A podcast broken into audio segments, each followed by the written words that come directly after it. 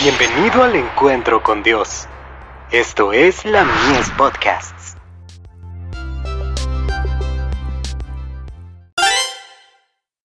Hijos e hijas de Dios.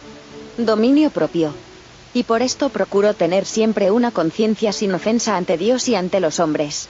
Hechos 24, verso 16. La fuerza de carácter consiste en dos cosas, la fuerza de voluntad, y el dominio propio. Muchos jóvenes consideran equivocadamente la pasión fuerte y sin control, como fuerza de carácter, pero la verdad es que el que es dominado por sus pasiones, es un hombre débil. La verdadera grandeza y nobleza del hombre, se miden por su poder de subyugar sus sentimientos, y no por el poder que tienen sus sentimientos de subyugarle a él. El hombre más fuerte es aquel que, aunque sensible al maltrato, refrena sin embargo la pasión y perdona a sus enemigos. Conducción del niño. Páginas 147 y 148. Nunca deberíamos perder el dominio de nosotros mismos. Mantengamos siempre delante de nosotros el modelo perfecto.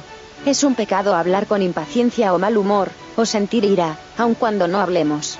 Debemos trabajar dignamente, y representar correctamente a Cristo. Hablar palabras airadas, es como golpear un pedernal contra otro pedernal, inmediatamente surgen las chispas de los sentimientos airados. Nunca seáis como el capullo de la castaña. En el hogar, no uséis palabras ásperas e hirientes. Deberíais invitar al huésped celestial a acudir a vuestro hogar, y al mismo tiempo, hacer lo posible para que él y los ángeles celestiales moren con vosotros. Deberíais recibir la justicia de Cristo, la santificación del Espíritu de Dios, la belleza de la santidad, a fin de revelar la luz de la vida a los que están junto a vosotros.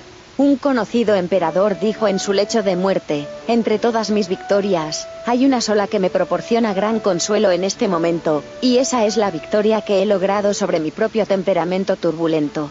Alejandro y César, encontraron más fácil subyugar al mundo, que someterse a sí mismos.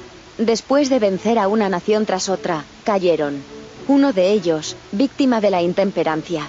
El otro, de una loca ambición. Conducción del niño.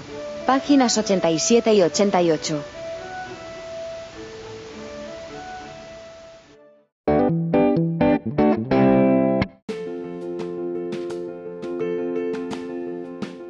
Visítanos en www.ministeriolamies.org para más contenido. Dios te bendiga.